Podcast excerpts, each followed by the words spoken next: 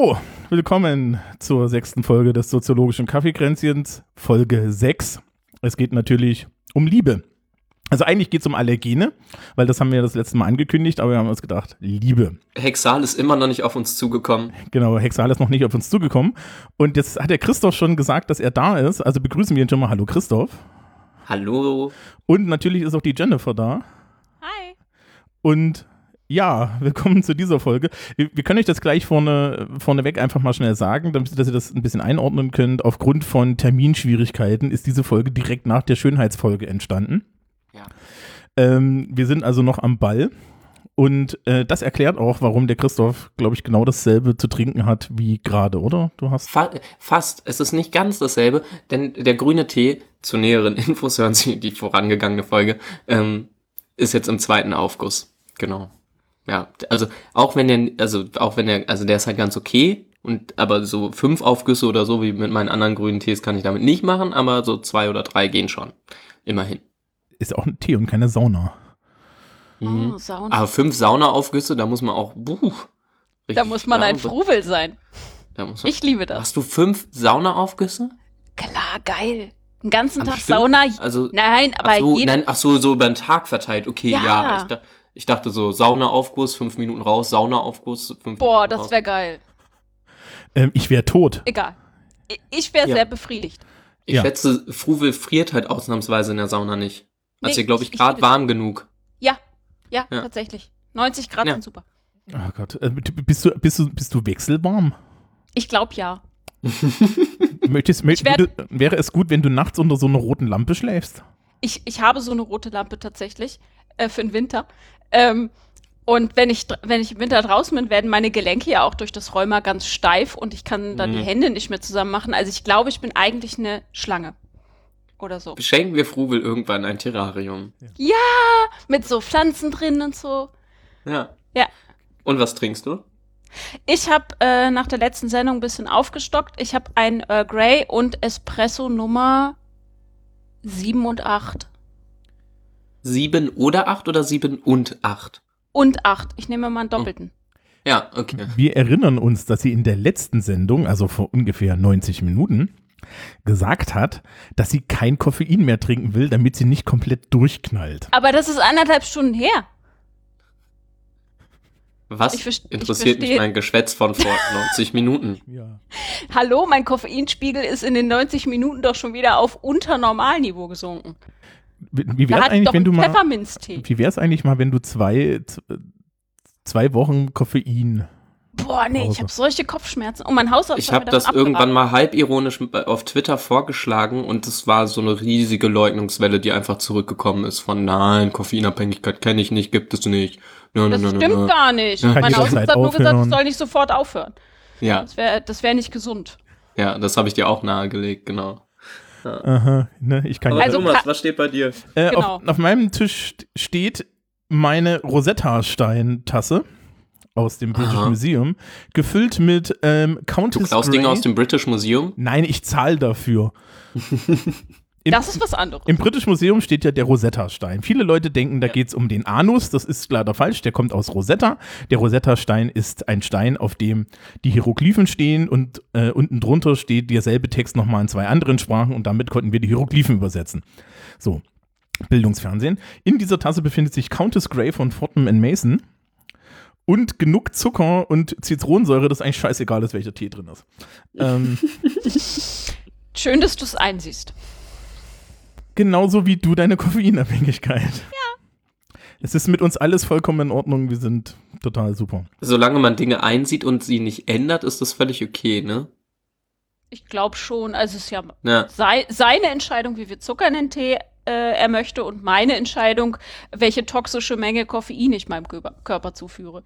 Hm. Solange ich sie niemandem anders zwangsweise zuführe, ist es, glaube ich, okay. Oh, stell dir mal vor, du machst hast hier irgendwie einen, einen Coffee to go, ja.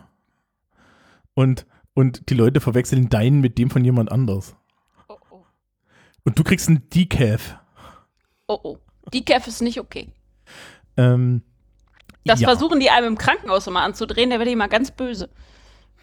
Ich riech Sie das. wollen mich krank machen mit dem Deal. Ja, Also ganz ehrlich, sie ne, wollen das, mich verarschen. das, was die im Krankenhaus als Tee verkaufen, das war auch spannend.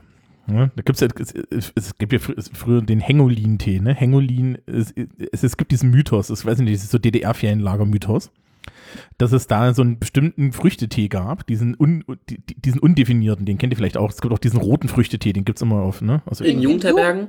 genau. Ich wollte es gerade sagen, der Und, Jugendherbergstee. und, und da gibt es, da gibt es den Mythos, dass es da eine bestimmte Version gibt, die zur Erektionsschwäche bei Männern führt, damit die ganzen jungen Männer, ja, ähm, naja, das ist ein schöner Mythos. genau. Und da sind wir ja eigentlich auch schon beim Thema. Lieb. Ja, Liebe. Liebe. Ja, aber ist Liebe denn überhaupt Sex? Uh. Äh, Gleich mit den einfachen Fragen einsteigen. ähm, wir haben das intensiv in der Uni diskutiert. Im, im, also im, im Kontext das ist- von Polyamorie. das ist so ein schöner Satz. Also, Ähm, Liebe und Sex haben wir so ausführlich diskutiert in der Uni.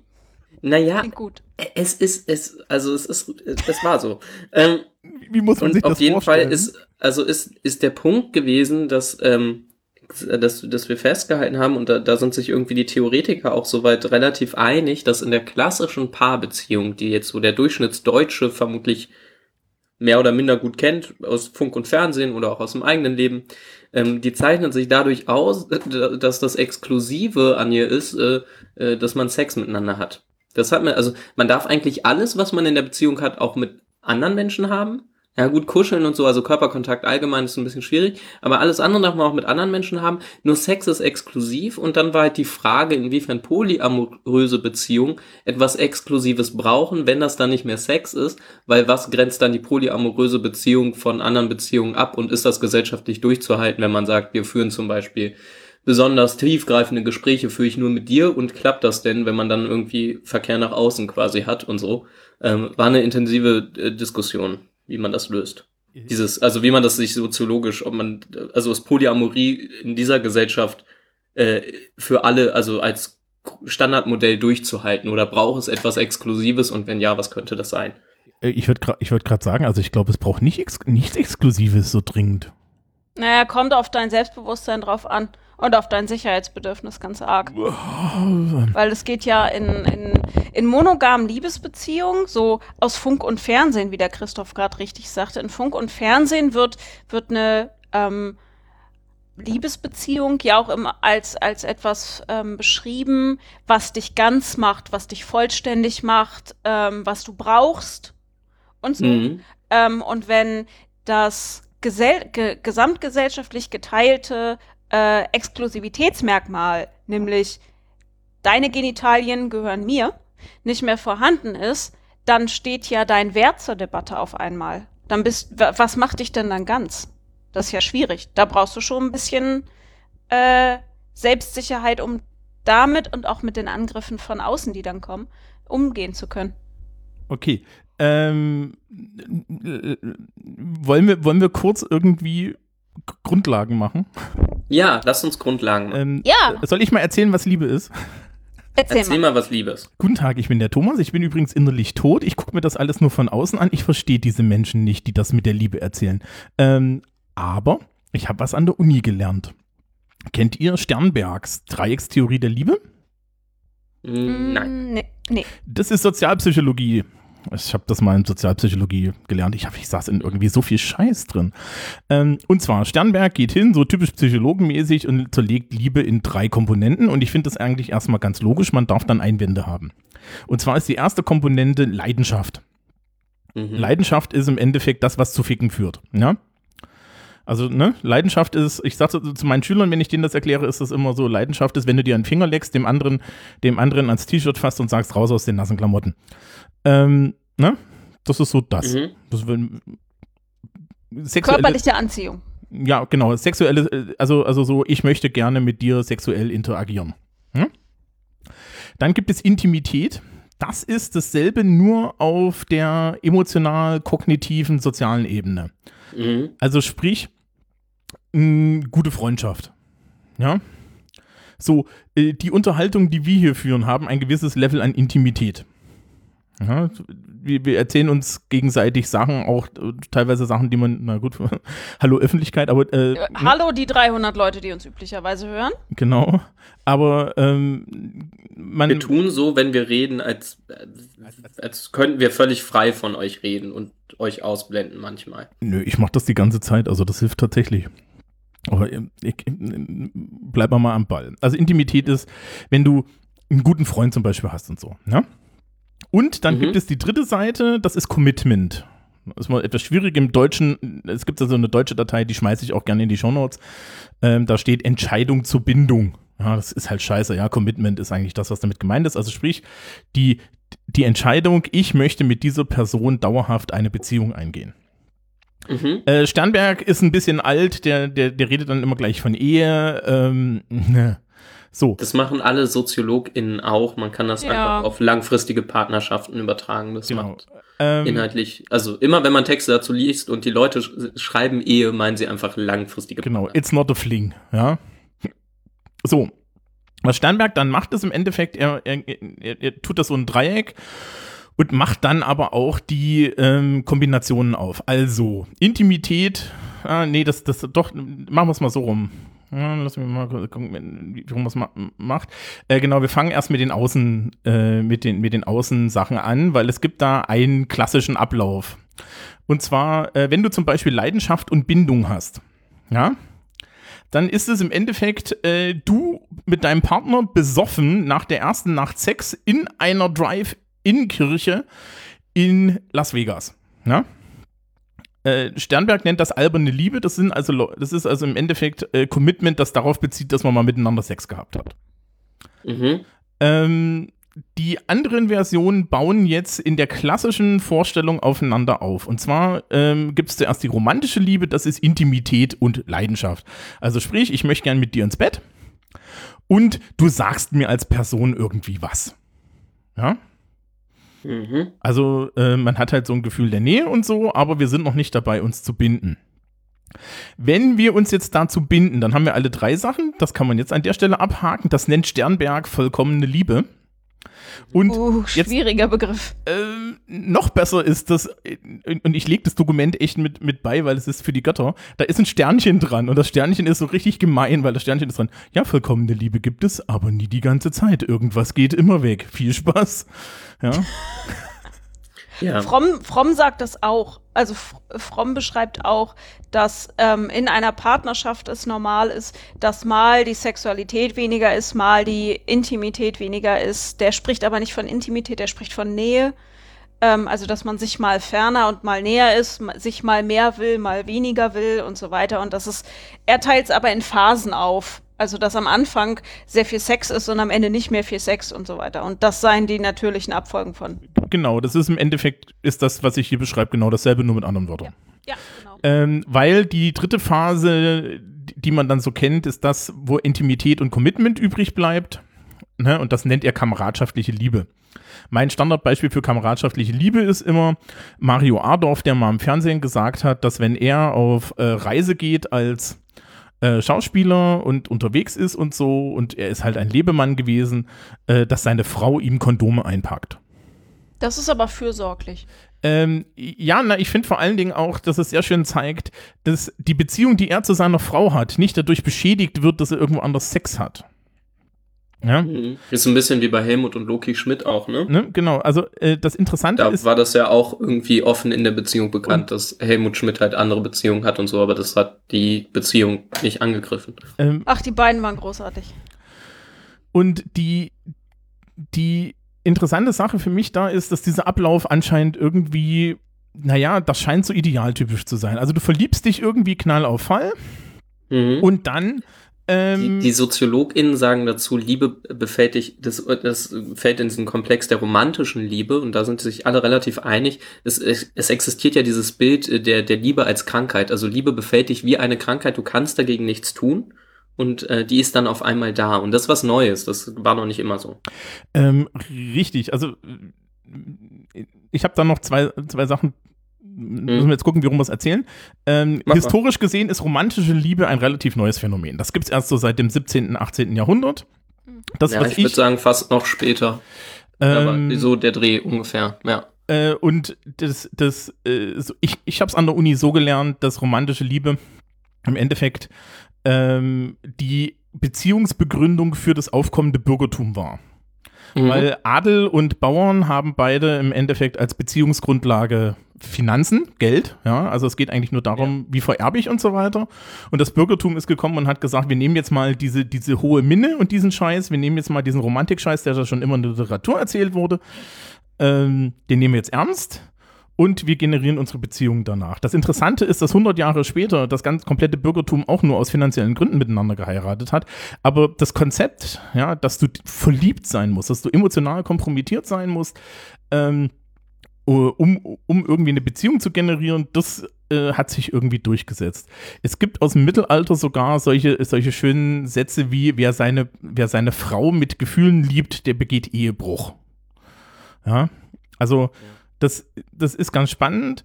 Ähm, das, äh, das ist das Erste. Das Zweite ist, äh, wenn man sich die Beziehungsanbahnung anguckt. Ne? Du hast jetzt gerade gesagt, das befällt einen. Ich kenne eine total tolle Studie. Da muss ich echt Nee, suchen, ich habe das nicht gesagt. Ich habe gesagt, die Literatur ist sich ja. da einig. Dass Ähm, das so, dass das die Idee ist, die in der Gesellschaft existiert. Ähm, kennst du Konsensfiktion in Kleingruppen? Das Ja, ist, mach mal ist, weiter. ein, ist, mein, ist einer meiner Lieblingsforschungen, ja. Also es gab ja, ich habe ja wenig mir, mir, mir konkret aus dem Studium gemerkt, ja, aber das habe ich mir gemerkt, weil das war so, so right up my alley. Äh, da war ein Familiensoziologie-Seminar und im Familiensoziologie-Seminar saßen die ganzen Mädels drin und die ganzen Mädels waren dann irgendwie nach der Stunde saßen sie alle da und haben den Professor wie, wie die Pest gehasst. Ähm, weil man äh, ist mal hingegangen und hat sich gesagt, okay, wie ist denn das so mit, wie ist denn das so mit Konsens in äh, aufstrebenden Partnerschaften? Ja. Also haben, sind sie hingegangen und haben gefragt, wie denkst du, dass dein Partner zu bestimmten Themen äh, mit dir übereinstimmt? Also sprich, hat er dieselben politischen Ansichten, hat er dieselben Ansichten, was Kindererziehung angeht, bla bla bla. Ne? Mal so einmal den ganzen Katalog. So, was glaubt ihr, was kam da raus? Ich kann es hundertprozentig äh, vorhersagen, weil das das größte Problem meiner Klienten ist. Ja, sag mal. Also bei meinen Klienten und Klientinnen ist es häufig so, dass solche Sachen erst besprochen werden mitten in einer Krise, wenn nämlich gemerkt wird, dass das nicht passt und dass man vorher einfach davon ausgeht, dass der andere schon die gleichen Einstellungen teilt. Sie Richtig. keinen blassen Schimmer haben, was der andere wirklich denkt. 95% der Leute haben gesagt, mein Partner denkt genauso wie ich. Bei anderen, also je nachdem, ne, Politik zum Beispiel, da, kam, da haben sie sich schon bei 50-50 eingeschossen, aber bei so bei Kindererziehung 95 Prozent, ne? Wirklich Ja. beziehungsimmanente Geschichten. So, äh, Soziologen sind schlechte Menschen, also haben sie dann die ganzen Items tatsächlich abgefragt. Stellt sich raus, 45 Prozent leben eine Lüge, Trefferquote 50 Prozent, was ich sehr okay finde. Ja, das ist aber im Endeffekt ein mit guter Schnitt, Wahrscheinlichkeit. ne? Das ist aber mit Wahrscheinlichkeit zu erklären, ne? Ja. So, ähm, interessanterweise meinte dann der Professor in, im Seminar, und das ist jetzt vielleicht so die Stelle, wo sich dann gleich Jennifer aufregt oder, oder eine andere Meinung hat, aber das finde ich eigentlich ganz nett. Der Professor meinte, dass die Studie einem auch sagt, dass man nicht sämtliche beziehungsimmanenten Probleme sofort aufs Trapez bringen darf, weil dann der Konsens ja gleich weg ist. Ja, also das heißt, das, das heißt, dieses, wir, wir reden mal, wir reden darüber, wie wir unser Kind großziehen, sollte man vielleicht bis zu der Stelle schieben, wenn man tatsächlich das im Anlauf ist. Dann sollte man es aber auch machen.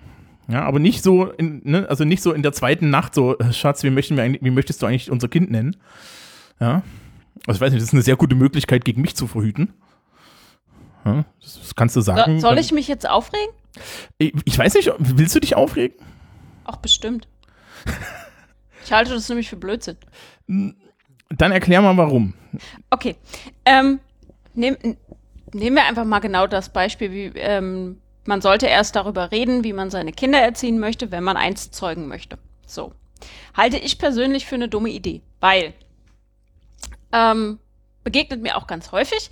Wir sagen, redet erst über die wichtigen Themen, wenn sie anstehen. So. Das setzt aber voraus, dass wir Beziehungen so lange im Blindflug führen. Und das beste Beispiel dafür sind tatsächlich Kinder.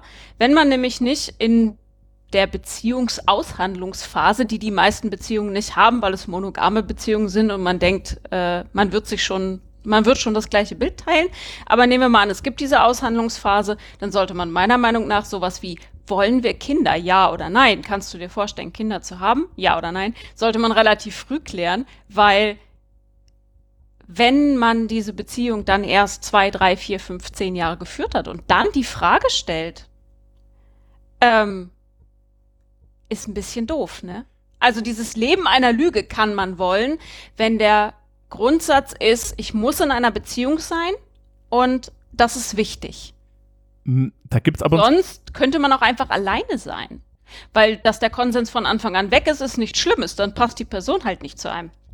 Kennt, also, ja, kennt ihr die formale Soziologie? Die, die, die Stilrichtung der formalen Soziologie? Nein.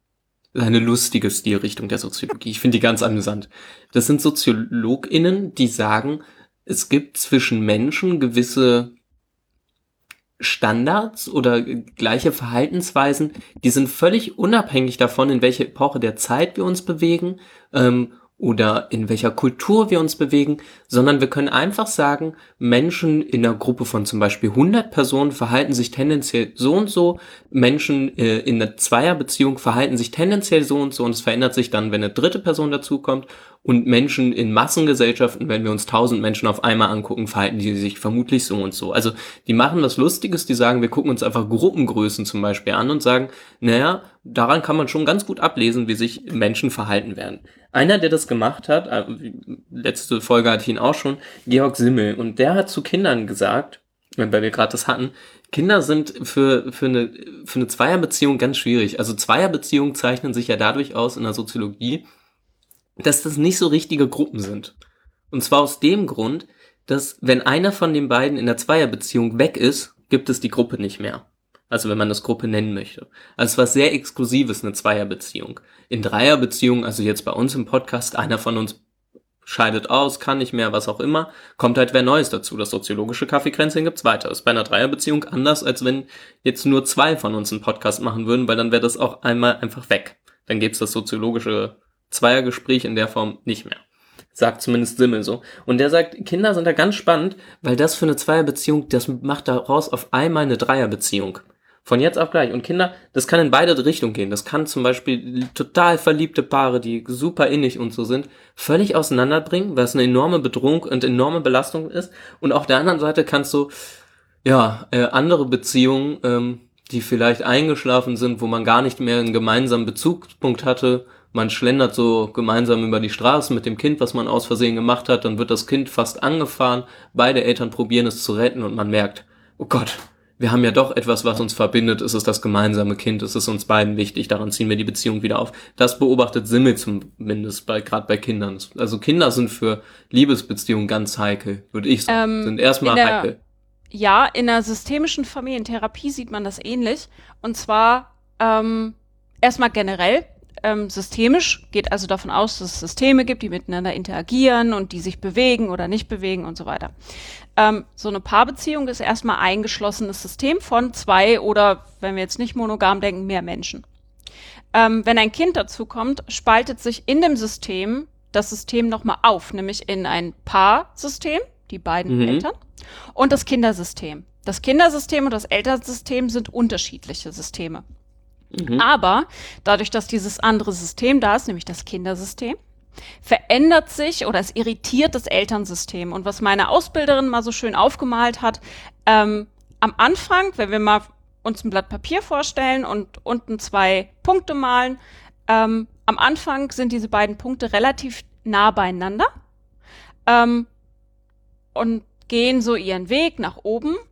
Und wenn dann Kinder kommen, gehen die beiden Personen auseinander, weil dazwischen muss Platz für was anderes sein, nämlich das Kindersystem. Und dieses Kindersystem spielt eine ganze Weile eine entscheidende Rolle und da kannst du ja als Eltern auch nicht raus. Du kannst ja nicht sagen, so, wir möchten jetzt Pärchenzeit, die nächsten drei Wochen Kind gehen in Kühlschrank. So funktioniert das ja nicht. Nee, das ist der Keller, an den das Kind musste, stimmt. Da reden wir nicht drüber. Shh, wir reden nicht über den Keller. Ähm, und dann wird das System nochmal enormst irritiert, wenn diese Mitte, dieses Kindersystem, wegfällt. Zum Beispiel, weil die Kinder älter sind und aus dem Haus gehen.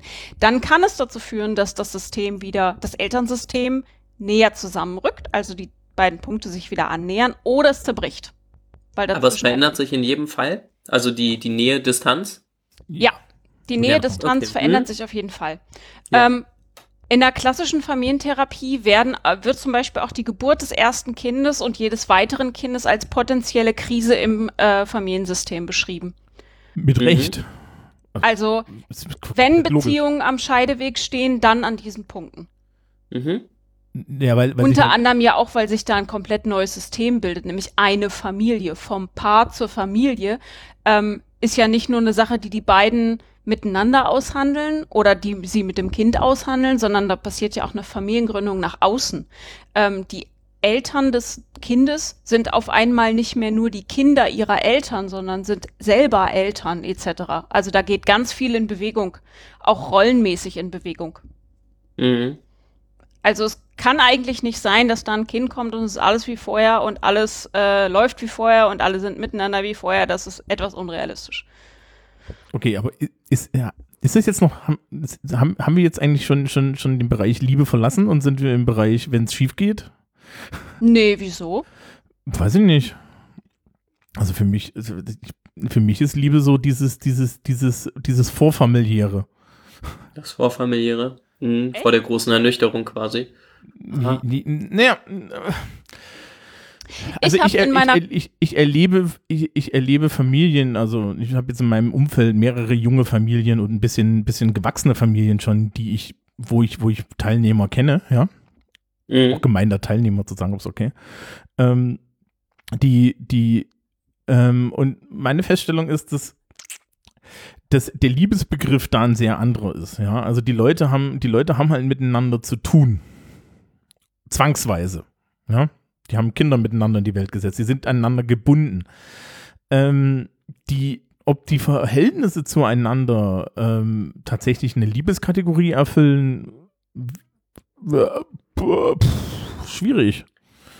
Hängt halt davon ab, was man unter Liebe versteht, ne? Also wie gesagt, SoziologInnen haben lange Liebe und Ehe irgendwie, das gehörte zusammen, beziehungsweise Lieb, also Heirat, langfristige Partnerschaft. Und ich glaube, was, also das sagen ähm, zumindest, ah, es ist ein Beitrag von Kellner und Luckmann. Also Luckmann, der, der tatsächlich auch die gesellschaftliche Konstruktion der Wirklichkeit geschrieben hat, die sagen, dass ganz elementar für eine, für eine funktionierende Ehe ist, dass man es hinbekommt, eine gemeinsame Wirklichkeit zu konstruieren. Gemeinsame Wirklichkeit heißt, na ja, man stellt so fest, okay, wir sind jetzt ein paar Jahre zusammen. Wir haben irgendwie nicht mehr so viel Kontakt zu dem einen Freund von früher.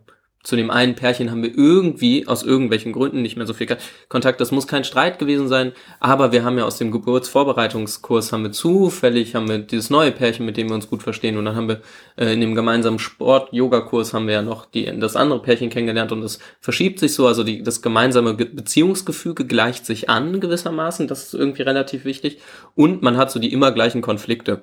Das gehört auch zu einer gemeinsamen Wirklichkeitskonstruktion. Also irgendwer wäscht die Wäsche immer falsch, man streitet sich immer wieder darüber und äh, sowas gibt Sicherheit. Also auch wenn ich immer weiß, dass äh, meine Frau meine Socken falsch wäscht und ich sie immer wieder darauf hinweise und wir uns immer wieder darüber streiten, ist das eine Routine, die zur gemeinsamen Wirklichkeit gehört. Und äh, das finde ich eine ganz, ganz treffende Beobachtung dafür.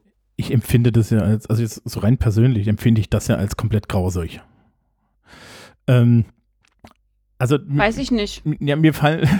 Wir, wir können gleich über meine Pathologie reden.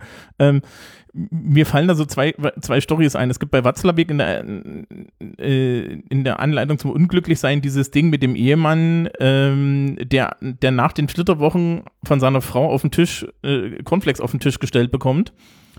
Und er hasst Cornflakes und er sagt ihr das nie. Und ähm, weil er sich denkt, naja, wenn die leer sind, dann sage ich ihr, sie soll keine neuen kaufen, aber sie ist eine gute Ehefrau und, und füllt natürlich immer nach, bevor die leer sind.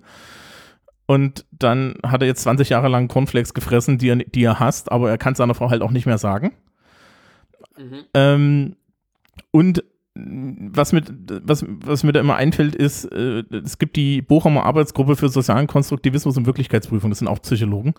Und die, die sagen, äh, eigentlich ist eine gute Beziehung eine, die, die eben nicht darauf beruht, dass wir gemeinsam ähm, dass, dass, dass wir uns gemeinsam Riten aufbauen, sondern dass wir gemeinsam uns gegenseitig immer wieder, naja, so kommunikativ vermitteln, dass wir, ei- dass wir diese Beziehung haben wollen, ja.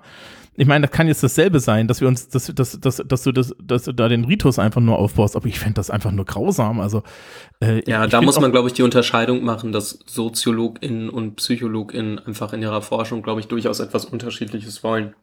Also, der Kellner und Luckmann haben sich das halt angeguckt, wie das so ist zwischen Paaren. Und da stellst du das halt fest. Na gut, ein bisschen merkwürdig. Seit zehn Jahren streitet ihr euch über das Gleiche, immer wieder. Ja, ist ja skurril und das machen offensichtlich viele so. Aber Würde Ja, ich, ist- würd ich in der Beratung sagen, ja Mensch, da haben sie ja was gemeinsam, ist doch schön.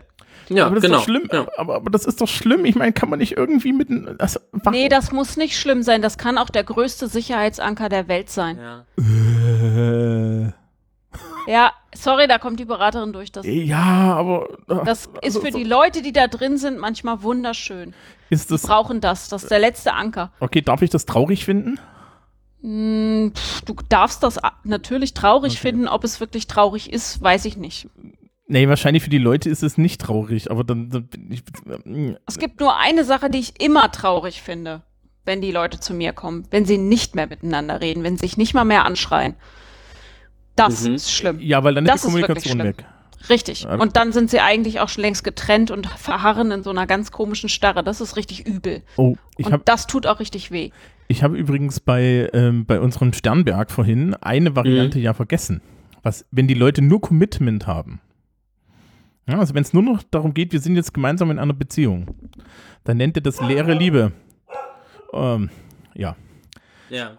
Ähm, und das ist, glaube ich, die tatsächlich die grausamste Variante. Also ich, ich habe so ein bisschen im nahen Familienumfeld einen Fall, wo halt ähm, die, die, die Leute jetzt in Rente sind, ja, Mhm. und jetzt dringend ihre Jobs wieder aufnehmen, weil sie festgestellt haben, dass sie sich gegenseitig in ihrer ähm, in ihrer äh, Beziehung nichts sagen. Die haben halt 40 Berufsjahre aneinander vorbeigelebt, weil sie das Aha. konnten. ja und es hat ganz gut funktioniert, ja. Ja, also Ah. Ich habe mal von einer Freundin zu hören bekommen, ja, ich glaube, wir sind auch eigentlich nur deshalb zusammen, weil wir uns so selten sehen. Okay, okay. kennst du das bei Terry Pratchett? Gibt es hier den, den Feldwebel Colin von der, von der Nachtwache? Der, der, der mit seiner Frau grundsätzlich nur über Zettel kommuniziert, weil sie arbeitet tagsüber und er bei- arbeitet nachts.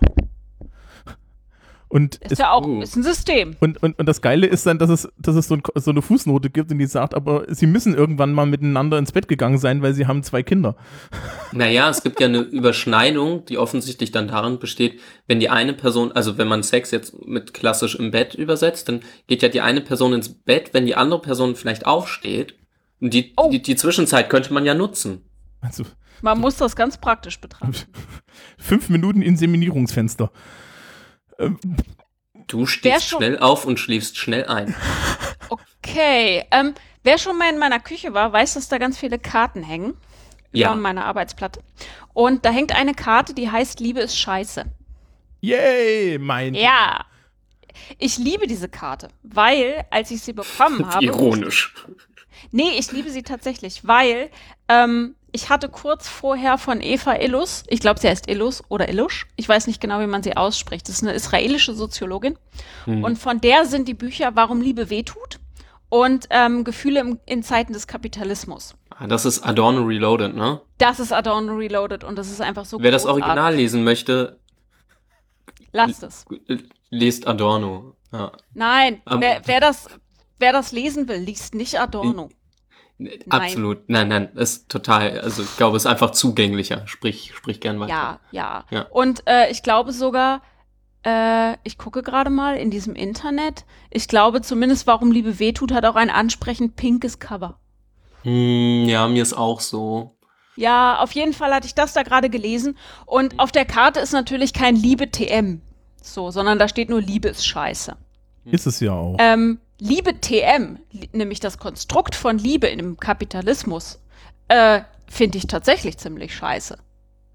Ähm, dieses Aufrechnen, äh, emotionale Angebot und Nachfrage und warum gehen wir überhaupt Beziehungen ein. Und sie macht das in dem Buch ähm, auch also warum Liebe wehtut, da geht es darum, dass unser Liebeskonstrukt ähm, sehr auf Schmerz und Verletzung beruht. Und in Gefühle in Zeiten des Kapitalismus geht es darum, wie der ökonomische Diskurs Einzug in unsere Beziehung gehalten hat, beziehungsweise schon immer da war. Wir uns nämlich von dieser ähm, organisierten, staatlich organisierten Form der Prostitution aus dem Mittelalter nie gelöst haben, sondern dass Ehe immer noch ein, ein Wirtschaftsvertrag ist, der geschlossen wird zur Absicherung. Und dass wir Beziehungen eingehen, um äh, Stände zu sichern, etc.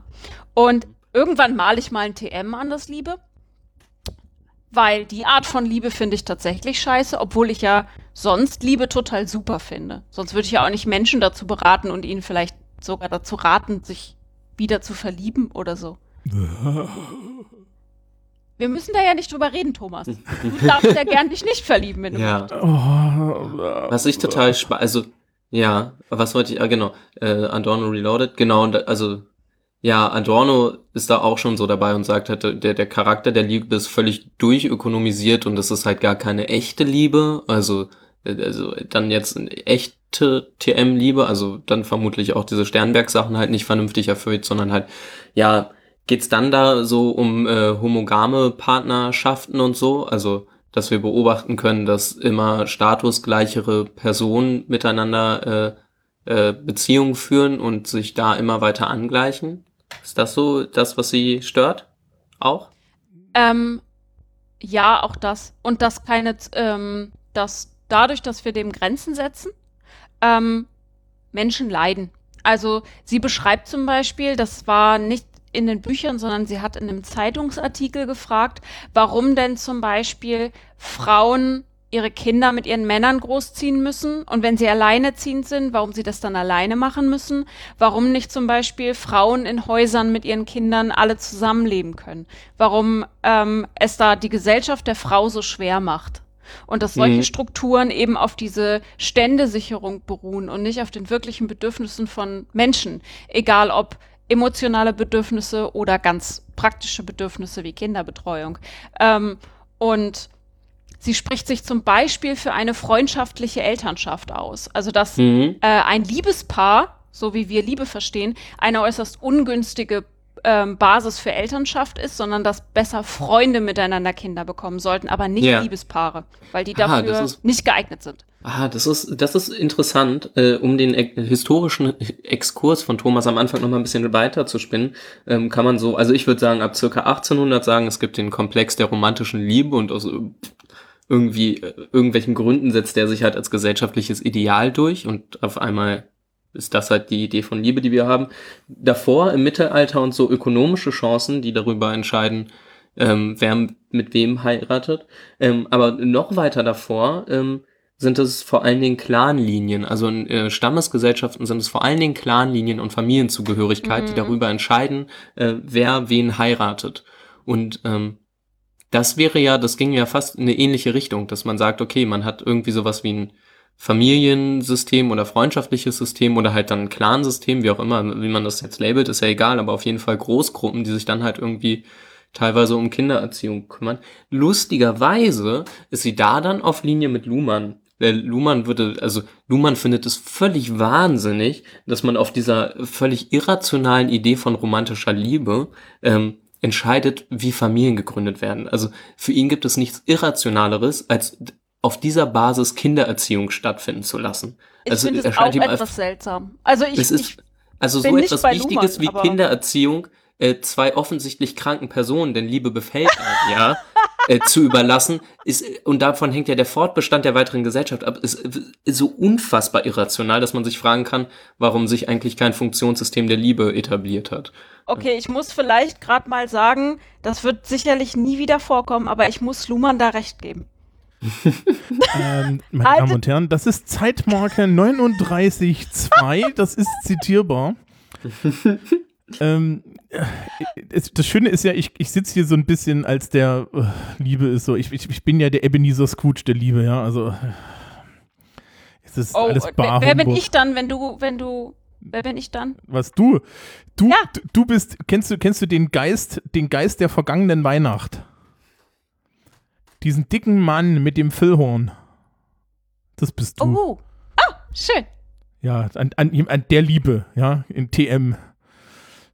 Ähm, äh, also das, das, das Erste, was, mir- was mir da irgendwie eingefallen ist, ist, ich habe in meinem Umfeld relativ viele Leute, die jetzt heiraten. Und der, der Hauptgrund, warum die heiraten, ist tatsächlich, dass wenn du Kinder in die Welt setzt, dass der Hassel einfach mal viel, viel niedriger ist. Oh, das stimmt, das ist sonst ganz Ähm, schön viel Geraffel. Äh, ich habe, das ist total super. Ich habe zwei Freundinnen, die sind ungefähr im selben Alter. Die haben beide zwei Kinder in die Welt gesetzt, auch ungefähr zur selben Zeit. Und die eine hat so den klassischen Kleinbürger-Familienleben mit äh, Mann, Einfamilienhaus und so weiter. Und die andere hat einen Freund und äh, Mietwohnung und bla. Ne? Also so eher so Mhm. die, die Hipster-Variante. Und Welche Ausführung möchten Sie? Hipster oder traditionell? Ich nehme die Hipster. Kann ich Ja. das traditionell nochmal sehen? Das, du, das, Tradi das Traditionelle ist das, wo die Kohle reinkommt. Das sollte man nicht Ja, vergessen, Ne? Also, ähm, naja, auf jeden Fall habe ich, hab ich die Nicht-Verheiratete mal gefragt, wie ist denn das so? Weil die dann vor, vor Kind 2 zu mir meinte, ähm, boah, also der, der, die Stapel an Zetteln, die du da unter, unterschreiben musst und so weiter, sind wirklich katastrophal. Ja? Mhm. Und das fällt halt alles durch Hochzeit weg. Ja, also äh, dieses, dieses Ehekonstrukt, das ist aus meiner Sicht tatsächlich mal eine eigene Diskussion wert, weil ähm, ich habe hier, glaube ich, äh, einer von den zwei Folgen, die ich von, von diesem Unscrewed Podcast, den, den Jennifer mal empfohlen hat, irgendwann gehört habe, die hatten, die sagten irgendwie, man, man hätte eigentlich gerne jemanden, den man irgendwo eintragen lässt, der halt im Endeffekt die, die Funktion eines Ehepartners, also als Entscheider über mein Leben oder Mitentscheider über mein Leben erfüllt. Ja. Ja, das muss nicht dringend ein Ehepartner sein, Mm-mm. aber die, die, so diese Idee finde ich nicht schlecht. Dass man das mit romantischer Liebe jetzt verbindet, ist wiederum schwierig. Weil Das ich, finde ich auch unpraktisch, weil die geht irgendwann weg oder ändert sich und man und die Gefühle kochen immer so hoch, das ist keine gute Basis für vernünftige Entscheidungen. genau, und äh, das Lustige ist ja auch, dass wir vorhin bei Sternberg schon gesehen haben. Witzigerweise könnte man ja sagen, dass gerade am Anfang, solange das noch da ist, diese ersten drei bis sechs Monate, wo das so irgendwie alles völlig irrational ist, was man so miteinander macht und füreinander tut, dass das ja gerade dazu führen könnte, dass das Konzept der Ehe, dadurch, dass das sich irgendwann ein bisschen legt, dazu führt, dass man eigentlich ein rationales Paar werden könnte. Ja, aber du kannst nicht rational werden auf irrationalen Bedingungen. Äh, wisst ihr, wie man die Phase der Verliebtheit in der Polyamorie nennt?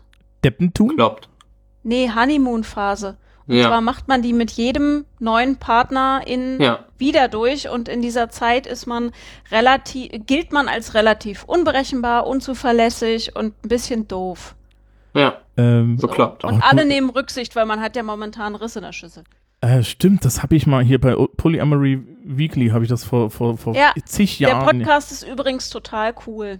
ähm, Poly Weekly. fin, finden Sie in den, ist, macht das, ist das, ist das Cunning Minx? Macht die das noch? Ich glaube schon. Ja, ne? Ähm, äh, Links finden Sie in den Show Notes. Ähm, die, was, was, was mich da halt so stört, ist, äh, das ist, da, da, worüber wir auch noch nicht geredet haben, ist so die Anforderungshöhe, ja? Ähm, die Anforderungen als, als mich als Familienvater sind ja definitiv andere als als mich als Partner. Ne? Mhm. so als romantischer Partner. Ich glaube, so romantischer Partner ist primär wichtig, wie gut bin ich im Bett, ja, und wie gut verstehe ich meinen Partner. Als Familienvater ist eher so, weiß ich nicht, ähm, handwerkliche Fähigkeiten spielen auf einmal eine Rolle. Das mit dem Bett vielleicht nicht mehr ganz so. Äh, männliche Stärke beim, Win- beim Windeln wechseln, ne, diese ganze, also, also das ist eine komplett andere Art von Partnerschaftlichkeit, die du da lebst. Auch Partnerschaftlichkeit mit anderen Leuten. Auch die Äh. Anforderungen äh, Partnerin und Mutter sind völlig unterschiedlich. Ja, sicher. Äh, die, die interessante Sache Soll ist ich jetzt noch sagen, dass die Anforderungen an Kinder und also als Kind sein und Partner sein auch völlig unterschiedlich sind? Ist es nicht äh, in Quatsch? einem. In, nee, Moment, Moment, Moment. Das ist gar nicht so abwegig. In einem funktionalen Familiensystem sind die Anforderungen Partner und Kinder unterschiedlich. Es gibt aber durchaus dysfunktionale Familiensysteme, entschuldigt fürs Nörden, ähm, in denen Ich zum das Beispiel gut. bei Alleinerziehenden, wo zum Beispiel das ältere Kind in eine Art ähm, Zwischenrolle rutscht. oh ja, zwischen Ersatzpapa. Partner, ja, Ersatzpapa, Ersatzmama, äh, die vernünftige, die älteste, die dann so eine Art äh, Co-Elternschaft übernimmt.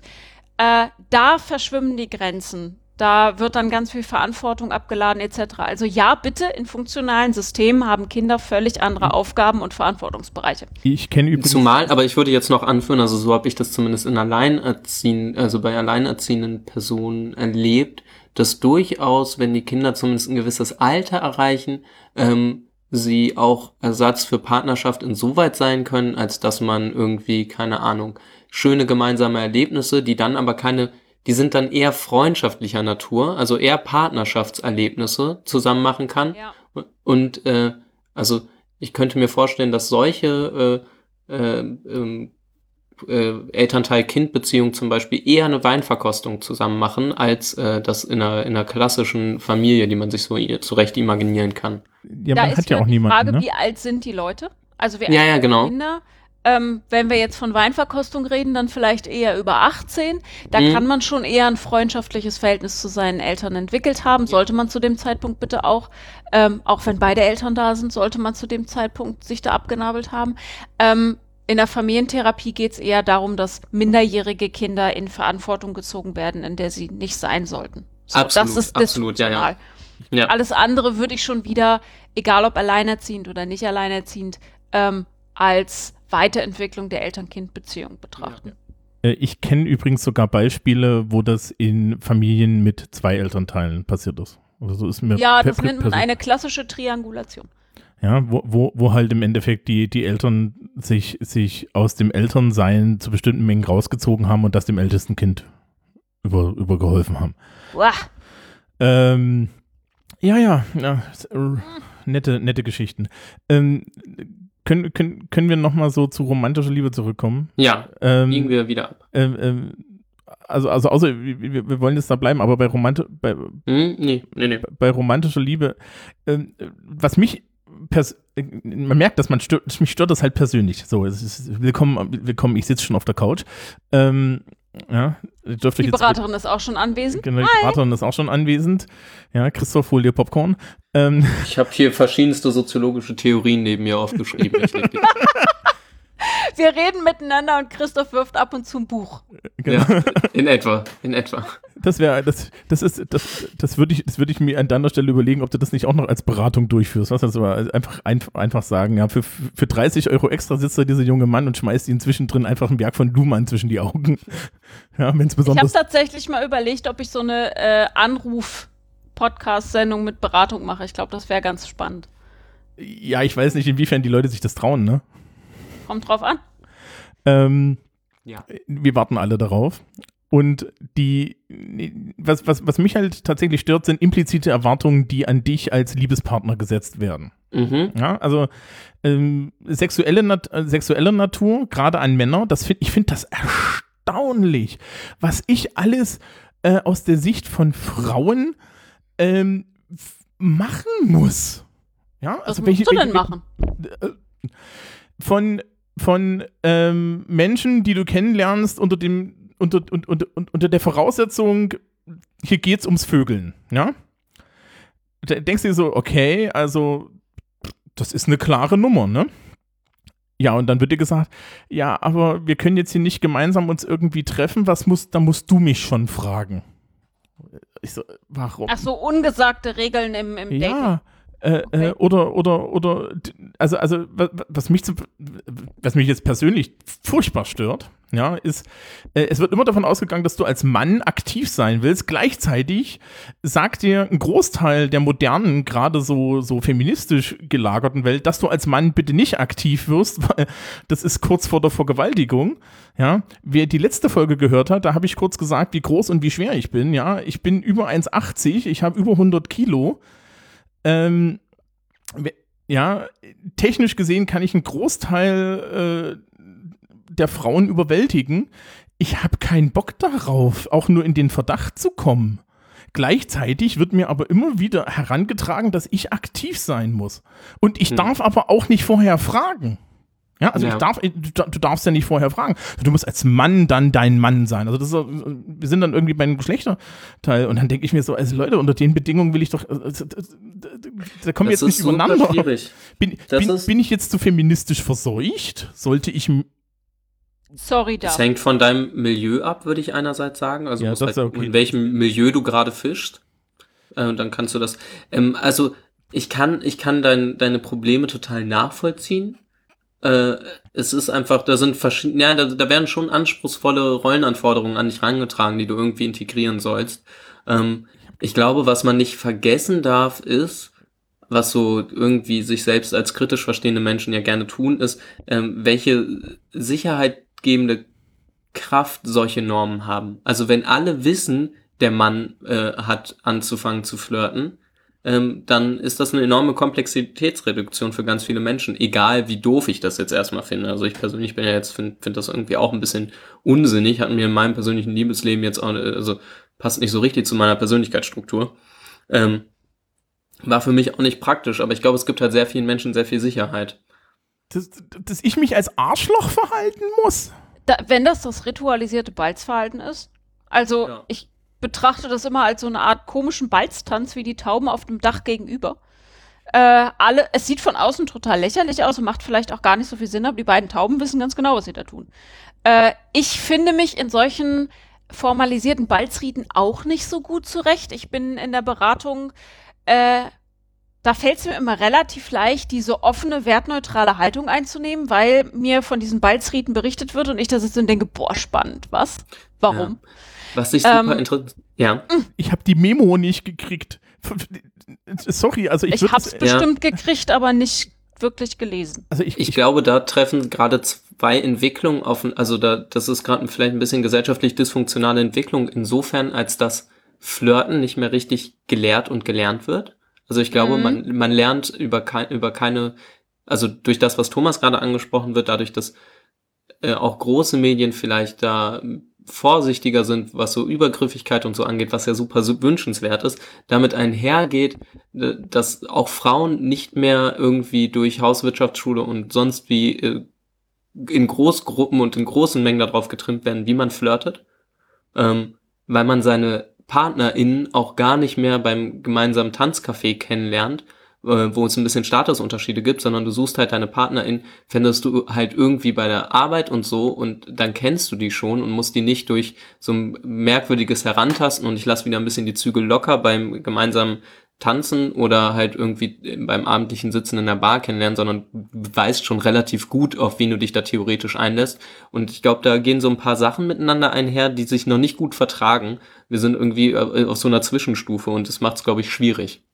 Vor allem kommen da auch noch diese ganzen Bilder zusammen. Einmal dieses ähm, irrationale Bild von einer für den Rest des Lebens oder eine für den Rest des Lebens. Also wir gehen noch von einer Monogamie aus, die eigentlich äh, statistisch betrachtet in unserer Gesellschaft eher eine serielle Monogamie ist. Mhm. Dann kommt das, was Ilush auch sagt, mit ähm, diesem Druck, die passende Person zu finden.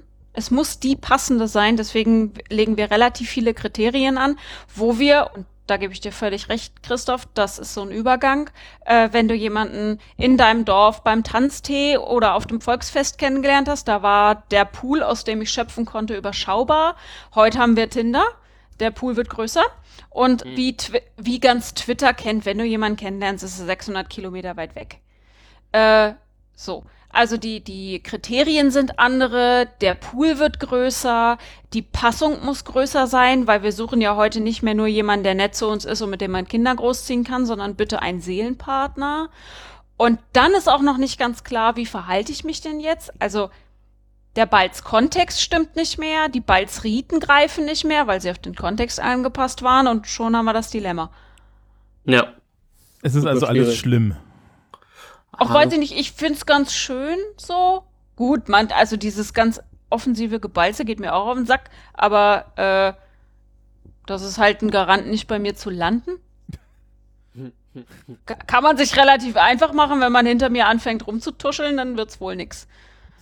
Ich weiß nicht, ein Problem, das ich tatsächlich sehe, also weiß ich nicht, ja, natürlich ist immer alles schlimm, aber äh, die Lösung ist halt nicht zurück zu früher, sondern ist halt einfach anders schlimm. Also Gesellschaft ändert sich ja immer und mal ist sie auf die eine Weise schlimm, das war früher das Korsett und jetzt sie halt auf die andere Weise schlimm, das ist jetzt ein bisschen zu offen.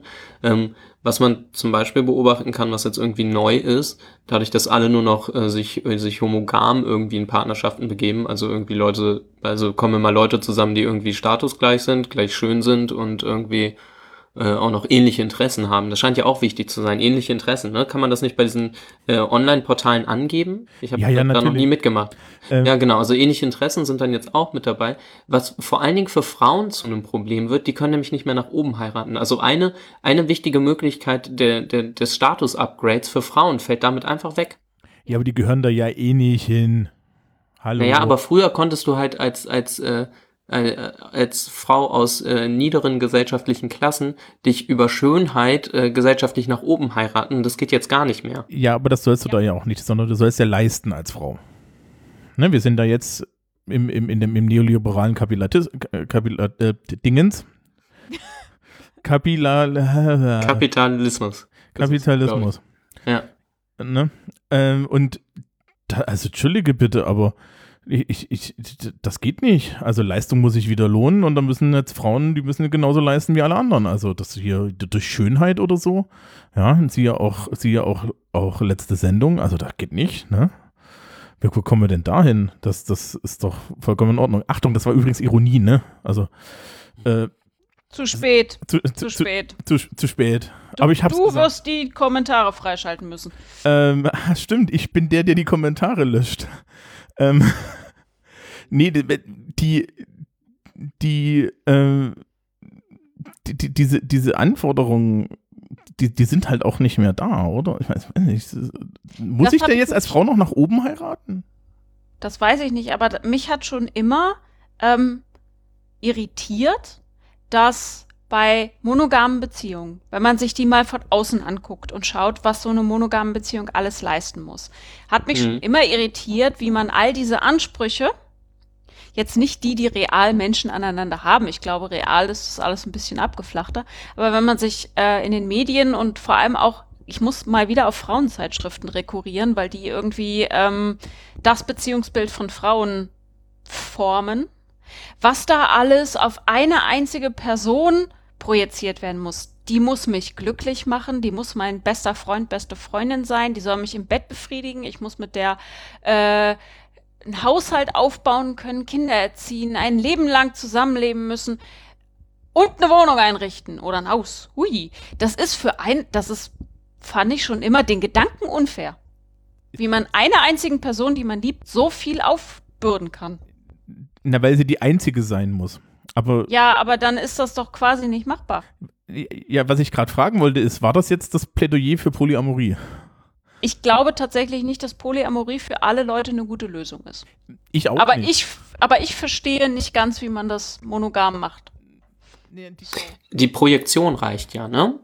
Das darf man nicht unterschätzen. Also, du musst, also es reicht ja, wenn beide Personen davon überzeugt sind, dass es gar nicht mal die andere Person ist, sondern dass die Beziehung das ist, was funktioniert. Also die Beziehung zwischen zwei Personen sollte da, glaube ich, in der Vorstellung ja mehr sein als die Summe ihrer Teile. Also die Beziehung zwischen einer Person ist ja immer auch etwas Besonderes und so, die einfach mehr ist als äh, Person A und B verbringen Zeit miteinander, sondern es ist ja eine eigene, da steckt ja eine eigene Geschichte, also eine eigene Konstruktion der ge gemeinsamen Erlebnisse drin, ähm, eine eigene Form der Kommunikation und so. Und wenn du daran glaubst, dass diese Beziehung gar nicht die andere Person, sondern die Beziehung dich glücklich macht und diese Dinge erfüllt, ähm, dann reicht es vielleicht oftmals schon, um sie, um zumindest die Beziehung stabil zu halten und die Menschen mehr oder minder zufrieden zu halten.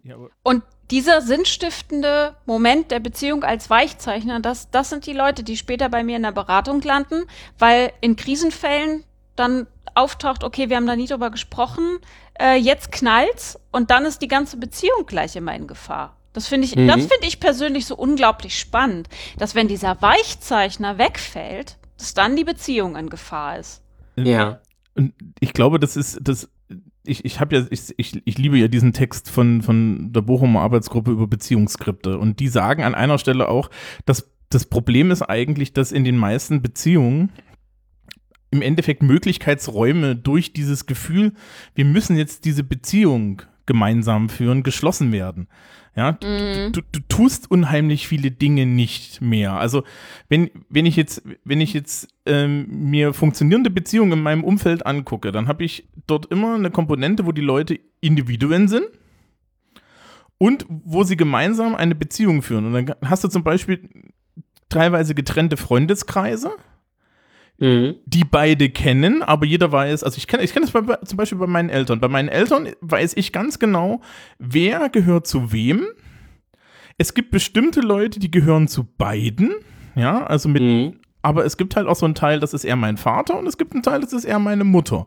Man teilt Mhm. die auch auf, ne? So wie Hausrat, wenn man sich trennt. Ja, man, Ja, natürlich. genau, man, man, man, man teilt die auf. ist ja auch, also das ist doch das Rationalste der Welt. Also, Aber- findet ihr nicht? Ich finde nicht so einleuchtend, wie dann noch den Freundeskreis aufzuteilen. ja, aber das ist, Ja, ist wie eine Besteckschublade, nur anders. Ja, alles andere wäre psychosozial und emotional eine völlige Katastrophe, wenn du nach der Beziehung dann auch noch deinen kompletten, also was für einen schlechten Ehevertrag hast du geschrieben, wenn du dann auch noch äh, da drin stehen hast, ich gebe auch alle meine Freunde mit ab. Ähm, Oder wir behalten beide alle unsere Freunde. Oh ja, genau. Juhu. Das ist, nämlich, das, ist nämlich der, das ist nämlich der Klassiker. Das passiert ganz viel, weil die Leute teilweise dann aus, aus denselben Freundeskreisen kommen. Ne? Das, du hattest ja vorhin gesagt, das ist so homogam. Die Leute äh, sind sich ja sehr nahe. Interessanterweise hat damals in Familiensoziologie mein Professor gemeint, die Wahrscheinlichkeit, dass sie mit einer Person zusammenkommen, die die ihr, ihre Vita hat, ja, oder auch nur eine, die annähernd ähnlich ist, ist unheimlich gering. Ja. Ähm, gleichzeitig suchen wir anscheinend danach in der Hoffnung, dass es dann eine Person ist, die uns was sagt. Und Mhm. äh, dann gibt es aber diese ganzen Beziehungsmärchen, ne? Also Gegensätze ziehen sich an, gleichzeitig gleich und gleich vers äh, versteht sich gern, ne? Also äh, Wisst ihr, wisst ihr, was ich gerade an, der- an dem Konstrukt so spannend finde? Wir sind gerade, ohne darüber nachzudenken, davon ausgegangen, dass wenn man sich trennt, man sich nicht mehr auf den Pelz gucken kann. Ja, Und ja, genau. das Das, ist war die etwas- implizite Annahme, ja. Genau. Natürlich. Und das gehört zu diesem Liebeskonstrukt total dazu. Man kann nicht befreundet sein, wenn man nicht mehr verliebt ist oder sich nicht mehr liebt. Ähm, Ja, ich würde Das sagen, ist- wenn man nicht mehr in einer Beziehung ist. Genau, wenn man nicht mehr in einer Beziehung ist. Das ist mir Mhm. zum ersten Mal ganz, da fühlte ich mich fast vor den Kopf gestoßen. Ich habe damals Nachhilfe gegeben. Ich habe da vorher nie drüber nachgedacht, dass man äh, entweder mit seinem, mit seinen Ex-PartnerInnen befreundet sein kann oder nicht. Ich, das war einfach für mich nicht zum Nachdenken. Äh, gebe Nachhilfe und lerne die Eltern kennen beim, beim ersten Termin. Und da ist mir schon aufgefallen, dass die unterschiedliche Nachnamen haben. Da habe ich aber nicht drüber nachgedacht, weil kann ja auch sein, dass sie einfach nicht sich für einen gemeinsamen Familiennamen entschieden haben. Und Übrigens bei meinen Eltern, äh, die haben äh, spät geheiratet, das, also ich war da, hab das sehr bewusst mitgekriegt, wir waren schon ewig zusammen und haben dann spät geheiratet, das war meine Bedingung an die beiden, dass sie beide jeweils ihren Familiennamen behalten. Weil ich Oh, keinen Bock darauf hatte, dass ich, dass ich, äh, dass ich mir meine Eltern jetzt quasi anders merken muss. Und, also ich habe die halt so kennengelernt mit unterschiedlichen Namen und das war meine, also das war mein Wunsch, weiß nicht. Bedingung hätte ich es vermutlich nicht wirklich ernsthaft stellen können. auf jeden Habe ich auch Fall, bekommen, äh, den Wunsch. Äh, Sehr mir gut. erfüllt.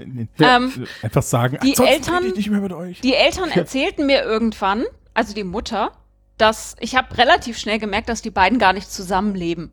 Und ähm, die Nachhilfeschülerin erzählte mir dann irgendwann, dass die Eltern geschieden sind. Und die Mutter erzählte mir dann irgendwann, dass auch in dem Rahmen von Terminabsprache, so ganz nebenbei, da kann sie nicht, weil da ist unsere jährliche Scheidungsfeier. Bitte?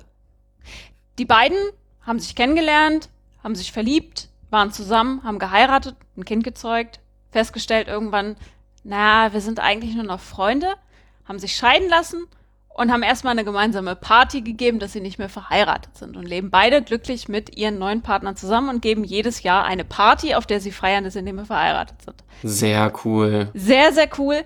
Und die Eltern vom lieben Menschen sind auch noch befreundet. Das finde ich so cool. Ja, Ähm. ich habe das im nahen Umfeld auch, dass ich eine enorm funktionierende Patchwork-Familie mit integrierten Ex-PartnerInnen und so auf beiden Seiten kenne und so. Also das ist super cool. Ja, aber das darf ja technisch gesehen nicht funktionieren. Also wenn du jetzt, ne, wenn ich jetzt meinen inneren Konservativen raushole, der sagt dann gleich, also das, das geht doch nicht. Hm. Ähm, das, das A und Ui, O, Spinne. das, Den das nehme A ich dir total ab, Thomas. Den nehme ich dir Ja, ab. ja, ja. Was sagt dein innerer Konservativer eigentlich zu den Aladdin-Hosen? Was mein innerer Konservativer zu den Aladdin-Hosen sagt, ist, dass da, da, da, solange die von Deutschen hergestellt Das, das, weißt du, es gibt Fragen, die darfst du mich nicht fragen. Ja, okay, stopp, ich ziehe zurück. Ich ziehe Ja, zurück. also- Wie war das mit der Liebe? Nach unten komme ich immer. Ähm, äh, natürlich, natürlich funktioniert das, aber was mir da immer wieder auffällt, ist, dass es anscheinend hauptsächlich um Kommunikation geht und dass uns das Größte, was uns im Wege steht, tatsächlich anscheinend bei dieser Kommunikation, ähm, äh, implizite Regeln sind. Also dieses, ja, äh, nee, ihr seid geschieden, ihr dürft nichts mehr miteinander zu tun haben. Warum? Also wir haben ein Kind, ne? in dem Fall so, wir haben ein Kind, das uns verbindet. Natürlich haben wir was miteinander zu tun.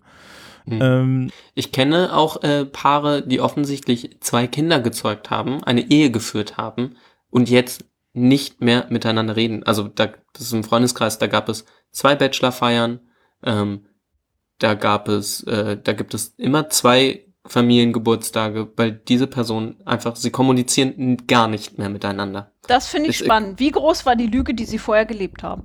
Unfassbar, oder? Mhm. Unglaublich. Ja. Ähm, was ich auch an Liebe Aber Thomas, TM willst du eben den Ja, Gedanken mit den impliziten. Ja, ich bin ja auch ins Wort gefallen. Nö, das ist in Ordnung. Ähm, wie, wie gesagt, also d- ne, ich habe da eigentlich nichts mehr zu sagen. Also, du hast halt diese, diese Verantwortungsüberfrachtung. Das ist übrigens auch einer der Gründe, warum Leute so immer weniger Kinder kriegen. Ja, weil ja, weil, weil das kommt dann ja noch dazu, dass dir alle Leute erzählen, was du alles tun musst, wenn du Kinder kriegst. Das, ich meine, ich habe das jetzt auch im Privatumfeld. Ja, ähm, äh, das ist total lustig. Ich bin, ich bin ja so der, der Single-Typ, ja, und bin mir meiner Rolle bewusst und trete deswegen gegenüber jungen Familien grundsätzlich mit, mit, äh, aus, mit, mit, Inter mit Interesse, aber ohne, äh, ohne Dogma auf, ne? Weil, äh, hallo, who am I, denen zu erzählen, wie sie mit ihren Kindern umgehen können. Und das finden die immer total erfrischend. Und du kriegst dann binnen von zehn Minuten auch locker erzählt, wer alles angekrochen kam und, dir und ihnen erzählt hat, wie sie ihre Kinder zu erziehen haben. Und das ist furchtbar spannend, weil anscheinend ist dann in der Beziehung auf einmal zehn Leute drin, obwohl ich eigentlich nicht mal so zu dritt zurechtkomme. Oh, meine Schwester könnte da jetzt bestimmt zehn Minuten drüber reden, was sie vor der Geburt schon alles falsch gemacht hat. Hi, Schwesterherz. Ähm, Hallo. und Schalten Sie ein zu Folge 10 Geburten. Genau. Mit, Mutterschaft und Geburt. Ähm, das war erstaunlich, was man da alles falsch machen kann und wer da alles mitzureden hat. ja, Also- vor allen Dingen auch Erziehung. Das, kann- du kannst Erziehung ja nicht richtig machen. Schon verbockt. Ähm, was mich zu meinem Ja, Einwand aber das finde ich, also ich finde es gerade ganz, ganz amüsant. Ich mach mal wieder den, den Soziologen, Ja? der von außen guckt. Mach mal. Ähm, ähm, wir haben ja zwischendurch so, so gesagt, na ja, ist ja irgendwie ein bisschen bekloppt, dass man sich nur zu zweit und dann auch noch auf dem, auf der Idee von romantischer Liebe, wie absurd, äh, sich um Erziehung von Kindern kümmert. Aber wenn sich die Leute dann einmischen von außen, finden wir das auch wieder übergriffig. Also so ganz, weil das, also ich, weil ich verstehe schon, woher das kommt. ich Das glaube, ist die Kinder andere sind Seite. Eigentum, ne? Ja, naja, und das ist die andere Seite, das ist doch die andere Seite dieser Beziehungserzählung. Ja? Wenn, Mhm. wenn mein Konstrukt ist, ich habe eine Zweierbeziehung und diese Zweierbeziehung, da kommt dann das Kind dazu und das ist Familie und das hat so auszusehen, dann darf halt auch von außen niemand was Ja. sagen, Stimmt. weil ich ja die Autarkie der Eltern dann untergrabe. Ja, es gibt, es gibt ja so, ach, ich habe vor un, unendlich langer Zeit, ist das, ähm, habe ich mal äh, was, was darüber gesehen, dass irgendwo in Indien tatsächlich es Konzepte gibt, wo Kinder grundsätzlich von Dorfgemeinschaften und Kommunen großgezogen werden. Ne? Das gab es im Mittelalter ja auch und solche Sachen. Mhm. Ähm, und äh, wenn du dieses Konzept fährst, wo im Endeffekt irrelevant ist, erstmal, wer hat das Kind auf die Welt gebracht, sondern das Kind gemeinsam erzogen wird. Ein schönes Beispiel übrigens, wo man das sehen kann, ist ähm, in, im, im Dschungelbuch und im Graveyard Book von Neil Gaiman, ja, wo dann halt die ähm, Geister auf dem Friedhof ein, Kind erziehen und zwar als Gemeinschaftseffort, ne? Ähm, Aha. kann ich übrigens nur empfehlen, es ist halt das Dschungelbuch mit, mit, mit Geistern. Ja, which makes it seriously cool. Und ähm, das ist, das ist total super, weil du hast dann halt äh, äh, tatsächlich diese ganzen Einflüsse und wahrscheinlich kommt dann auch eine Person raus, die bei weitem nicht so idiosynkratisch ist wie das, was wir heutzutage so als, als Jugendliche haben Mhm. weil halt ähm, einfach viel mehr Einflüsse hineinfließen in die Erziehung. Das geht aber nicht, weil das Problem im Endeffekt ist, dass alle Leute, die dir heutzutage in deine Kindererziehung reinreden, auch Leute sind, denen in ihre Kindererziehung reingeredet wurde. Also das Konzept, wir machen das jetzt hier Mhm. gemeinsam, ist ja nicht da, sondern das Konzept ist eigentlich, ähm, oh, Du ich machst muss es falsch und ich sag dir das. oh, ja, oder diese, der Klassiker ist, oh, ich gebe jetzt meine Kinder mal für eine Woche an Oma und danach muss ich eine Woche lang aus ihnen Scheiß raus drin, äh, äh, Scheiß raus erziehen. Ja, das ist, ist übrigens genau dasselbe, wenn man das mit seinem Hund macht. Hallo Mama und Papa. Ja. Seit, ne? Also das war schon katastrophal. Das, Ich fühle das. Ich fühl ja, und, und das Problem ist dann, dass im Endeffekt ja die Kommunikation über die Erziehung, ne, die findet ja in Zweierbeziehungen schon relativ rudimentär nur statt. Ne, siehe Konsensflexion in Kleingruppen und so. Da lügen sich die Leute ja schon gegenseitig an und glauben, dass der andere irgendwie Borg ist und das einfach weiß. Musste Ja. man ja auch nie anders machen, weil immer völlig klar war, wer erzieht. Also die, wenn sich Die das jetzt Mutter. gerade wieder ein, ja natürlich, er- erzieht die Mutter und sie weiß aber, das ist ja auch spannend, man kennt das aus irgendwelchen äh, Filmen, die entweder die 50er Jahre abbilden oder da tatsächlich aufgenommen wurden. Ähm, die Rolle des Vaters ist sehr klar, also er kriegt sehr deutlich gesagt, sag doch du auch mal was zu deinem Kind. Und das muss dann eine deutliche Ansage sein. Und das kann man interessanterweise auch vor dem Kind sagen. Ähnlich wie mit Bediensteten oder so, wo man ja auch so tun kann, als seien die nicht da und kann weitersprechen, kann man auch vor Kindern so sprechen, als seien sie nicht anwesend.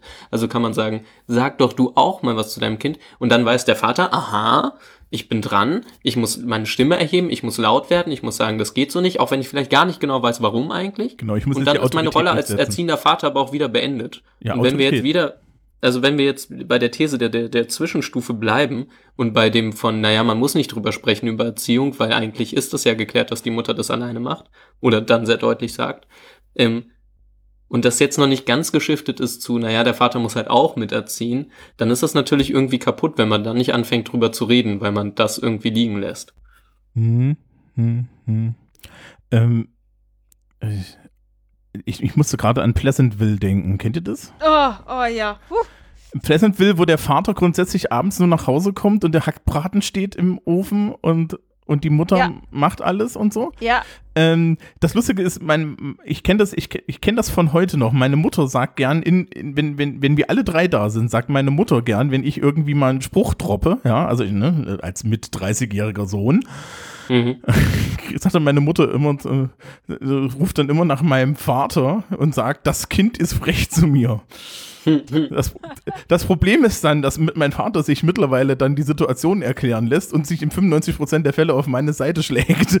Ja, und dass du anwesend bist, während sie sagt, das Kind ist frech zu mir. ja, ja na, das, ist, das ist so und so, so total super. Das habe ich ihr bis heute noch nicht Soll ich die. Männerbünde klingel klingeln?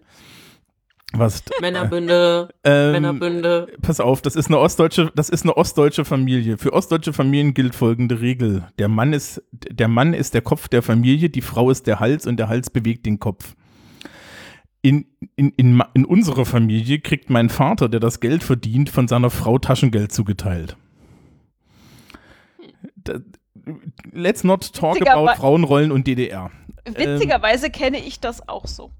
Und, und äh, das, das, das ist, das, da, da, da ist relativ viel Ostdeutsch, Ost, ostdeutsche Frauenverständnis und, und Familienverständnis mit drin. Das, da gehen wir jetzt mal nicht hin, wir wollen über Liebe reden. Wir- Okay, ja. ich, ich habe noch einen wichtigen Wir wollen nicht Aspekt über von- ostdeutsche Familien reden, denn es geht ja immerhin um Liebe. Ja. Richtig. um westdeutsche Liebe. Ähm, ich habe noch Ist einen wichtigen besser? Aspekt, den ich immer ganz spannend finde. Und zwar ist euch mal bewusst geworden, dass Liebe A eine Einbahnstraße ist und B Meilensteine hat?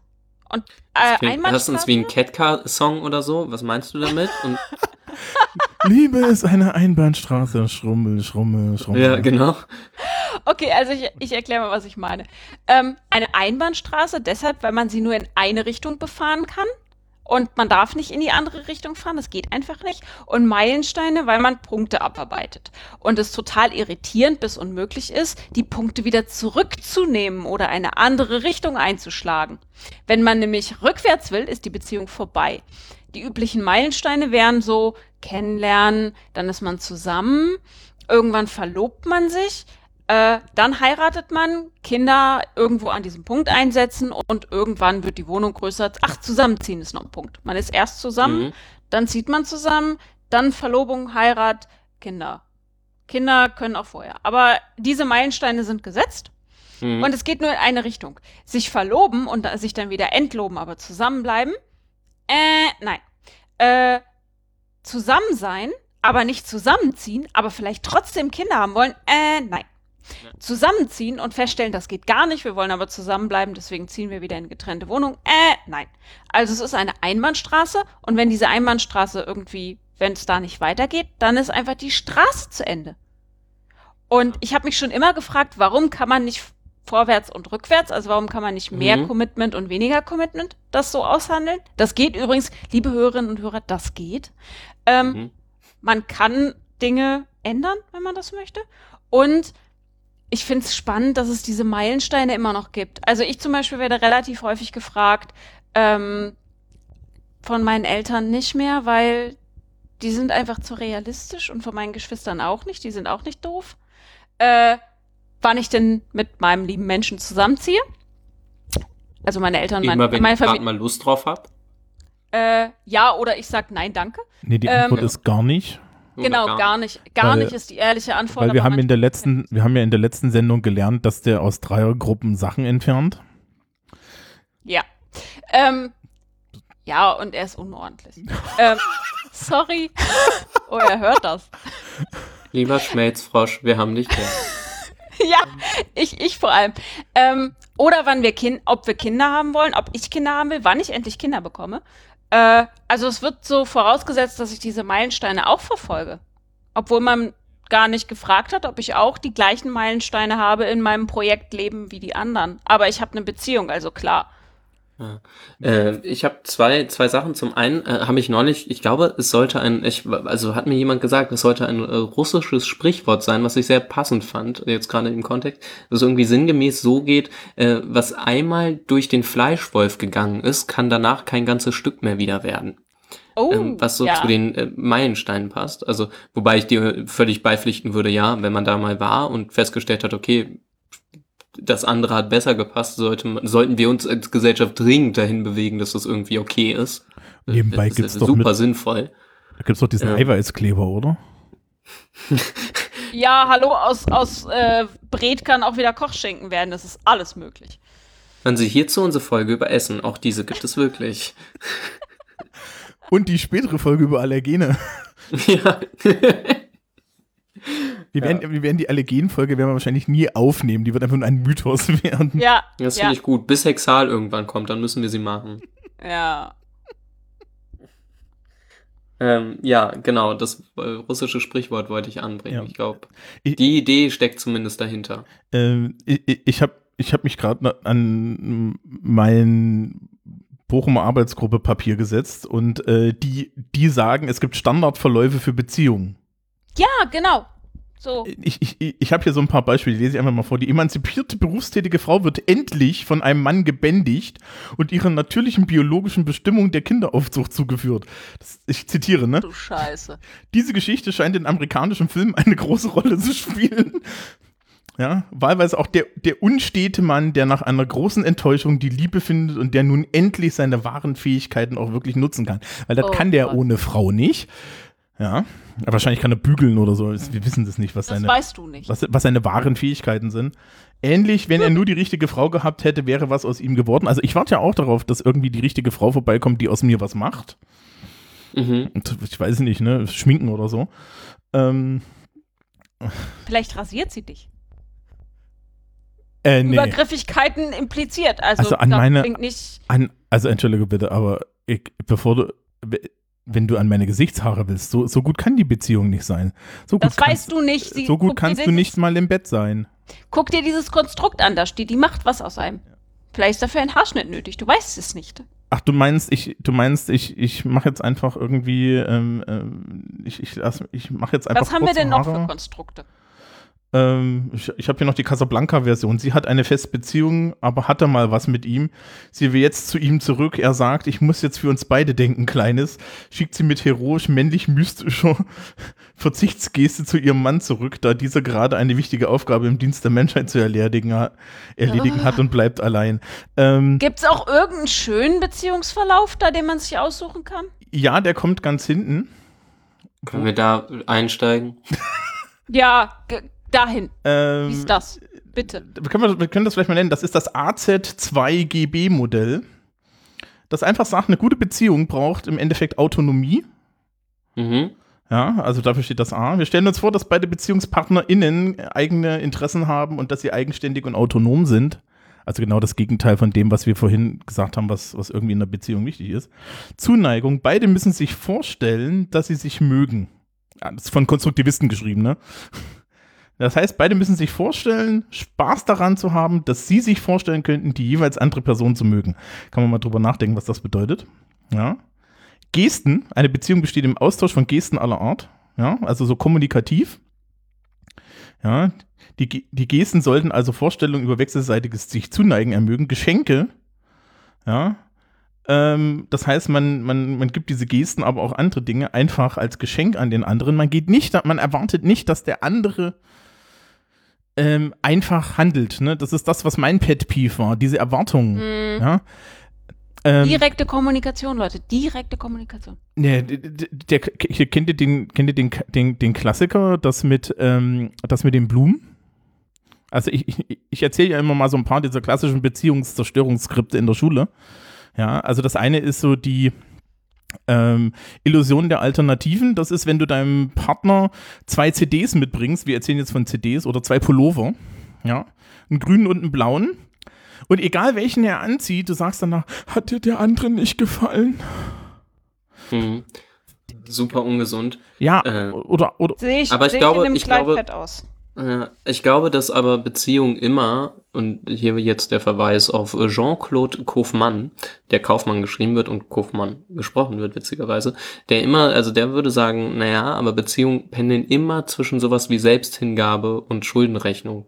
Also Liebe lebt davon, dass du dich selber hingibst, dass du diese Gesten erfüllst, dass du gibst und nur um der Selbst willen, nur um der Liebe willen, aber das ist eigentlich keine Beziehung, wenn man wirklich ehrlich mit sich ist, nicht auch sowas wie eine Schuldenrechnung macht oder sich davon irgendwas erhofft. Also du gibst dich nicht für immer komplett selber hin der anderen Das wär Person, wenn du nie was ungesund. wiederbekommst. Das Das wäre wäre sehr das wär auch wirklich Genau, und deswegen äh, erwartest du schon auch, dass, äh, und das ist auch rational, äh, dass da dafür was wiederkommt. Ähm, ja, ich glaube, Reziprozität wäre net, ganz nett, oder? genau, ja, ja. Ähm, Ich hätte gerne eine Mischung aus dem Skript und dem, was Christoph gesagt hat. Zwei bis dreimal muss auch nicht eingepackt werden. Ich nehme es gleich so. Äh, der, letzte Buchstabe ist übrigens dann B, Beziehung, wo dann im Endeffekt drin steht, die beiden Partner müssen sich vorstellen können, miteinander eine Beziehung führen zu können. Passt, Ja, und, nehme und, ich. und in der Formulierung, das Problem, was, was, was mir da immer passiert, ich habe das schon relativ früh in meinem Leben gelesen, dieses Teil. Mhm. Ähm, pff, find mal jemanden, ja. Jetzt so rein persönlich gesprochen. Weil äh, das ist halt, glaube ich, mein Problem, also mit den Erwartungen, ja. Du siehst dann immer, dass irgendwie die Leute, die Leute irgendwie erwarten, dass du einen, einen bestimmten ähm, ein, ein, eine bestimmte Beziehungsform durchführst. Und ich sehe das dann auch in den Beziehungen in meinem Umfeld. Ja, und ich, du kannst ganz viele gesunde Beziehungen sehen, wo du merkst, okay, die kommunizieren, ja, und dann hast du halt andere Beziehungen, die funktionieren nur auf diese Skripte. Ähm, ich, ich- kann auch ähm, mein, mein ultimatives Lieblingsskript ist übrigens sei spontan. Kennt ihr das? Klingt, Klingt- irgendwie. Klingt großartig. Ist ein Klassiker. Also du kannst ja niemanden auffordern, etwas spontan zu tun, weil wenn du ihn aufforderst, dann kann er das nicht mehr spontan tun, ne? Ist ein bisschen wie der Kreativitätsimperativ in der äh, aktuellen, im aktuellen Wirtschaftssystem so. Ja. Sei, sei kreativ. Genau. Sei immer kreativ. Bewirb dich mit deiner Kreativität. G- genau. Äh. Und, ruf es ab. und, und, und sei Ah. spontan funktioniert so. Der Klassiker ist dann, also äh, interessanterweise in, den, in der meisten Literatur üben Frauen das aus, weil Frauen, glaube ich, unterstellt wird, dass sie emotional manipulativer sind als Männer. Und ich glaube nicht, dass das gedeckt ist von Forschung, aber gut. Ja, Männer sind nur undurchsichtiger emotional äh, manipulativer, weil man es ihnen nicht zutraut. Ähm, ne? Schlechte Rollen und so. Und äh, die Idee ist dann halt dieses, Schatz, es wäre ja schön, wenn du mir mal ganz spontan Blumen mitbringst. Mhm. Und dann bringt er ihr irgendwann Blumen mit. Und was sagt sie dann? Aber nur, weil ich gesagt habe. Richtig. Mhm. Kannst du nicht gewinnen. Natürlich auch Ich- mit diesem weinerlichen. Ton, denn man weiß, Frauen TM sprechen so. Das ist so. Ne? Ja. Ich finde es schön, dass ihr beide wusstet, worum es geht und ich gedacht habe, hä? Das liegt Ist das bei vielleicht. dir wirklich so? Was? Also Mit- denkst du wirklich, hä? ja, ich habe tatsächlich gerade gedacht, hä? Wieso? Ich dachte, also, Warum tut die das? nee, ja genau, ich habe gerade gedacht, hä, warum sagt sie das? Sie muss doch jetzt eigentlich sagen, oh, danke, dass du mir Blumen mitgebracht hast. Nein, Ihr- zur gemeinsamen bin- Wirklichkeitskonstruktion der Ehe zählt auch, dass du weißt, dass du dann darüber stolperst. Aber das weiß der Mann, wenn er nicht völlig doof ist, vorher auch schon. Entschuldigung. Und dann weißt du nicht, dass du darüber Sachen- streiten kannst. Ich bin in diesen Sachen echt nicht gut. Ähm, wir haben eine, also der, der liebe Mensch und ich, haben eine Freundin sehr amüsiert. Ich hatte ähm, mein, ich glaube, fünftes Seminar oder so zur ähm, systemischen Beraterin. Da geht's um Krisen und Konflikte. Und unter anderem gab's da ein schönes Skript mit äh, äh, toxischen Streitkulturen. Einmal aggressiv und passiv-aggressiv. Hm. Und ich hatte mir also in diesem Seminar gerade alle Streitkulturen, die man nicht machen soll, erarbeitet, weil das kann ich überhaupt nicht. Ich bin so ein Schlecht ätzend- streiten. Richtig. Ich kann nur gut streiten, was nicht gut funktioniert, wenn dir jemand gegenüber sitzt, der nicht gut streiten kann. das sondern enttäuscht mich schlecht. jetzt aber. Ja. Ähm, ich habe auch auf ganzer Linie versagt. Ich hatte also meine Skripte auswendig gelernt und nun hatte ich, der liebe Mensch ist gefahren, ich saß auf dem Beifahrersitz und ähm, ich hatte ihm die Skripte geschickt, weil ich die so lustig fand. Und er hat sie aber nicht gelesen, das wusste ich zu dem Zeitpunkt aber nicht. Und dann haben wir versucht zu streiten. Und die, unsere Freundin auf dem Rücksitz hat sich bepisst vor Lachen, weil nämlich der liebe Mensch mir ab und zu mal sagen musste, was ich jetzt als nächstes sagen muss. Oder meinen Part einfach mit übernommen hat. Also war das tatsächlich ein inszenierter Streit oder habt ihr wirklich, also Nein, also nein, es gab keinen Konfliktpunkt. Wir haben versucht, uns zu streiten, wie man sich so streitet. Ah, und ähm, wollten das karikieren, aber selbst das habe ich verbockt. Und der Uh. liebe Mensch hat rausgehauen und ich war völlig überfordert und habe versucht, meine Skripte abzurufen, die ich natürlich nur gelernt hatte, aber nicht, nicht geübt. Ich kann das nicht. Ich kann nicht Mhm. passiv-aggressiv, bitchy, äh, irgendwelche deine Muttersprüche raushauen. Das habe ich echt nicht drauf. Ähm, und das muss so absurd gewesen sein, wie ich da versuche zu streiten und mein Partner mir liebevoll die nächst, den nächsten Satz rüberschiebt, damit ich auch wieder mitmachen kann. Äh, Dann koch doch Also- allein.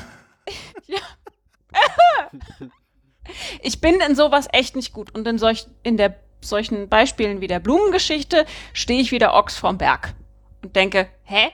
Das jetzt, das macht überhaupt sagen- keinen Sinn. ich erlebe das in meinem persönlichen, also ich erlebe, also ich kenne das in meinem persönlichen Umfeld auch nicht so. Ich frage mich gerade, woher ich es kenne. Also Filme? Filme vielleicht, Weniger. Weniger. aber ihr wisst mittlerweile, dass ich wirklich nicht gut in Popkultur bin. Hm, Hm. nee, dann auch Vielleicht nicht. hast du es bei Luhmann gelesen. Ja, genau, Luhmann. Luhmann Ja, der könnte nicht sowas Kindern. beobachten und dann denken, ihr seid alle komisch. Ich weiß auch das meiste, was ich über Eifersucht weiß, weiß ich aus Fachbüchern.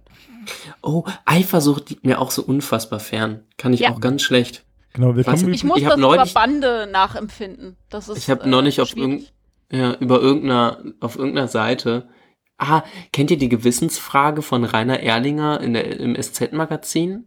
Nee. ja. Also Rainer Erlinger das seines ist so, so, Zeichens. so, das ist, wenn Leute, der, der ist Philosoph und Leute fragen den Zeug, ne?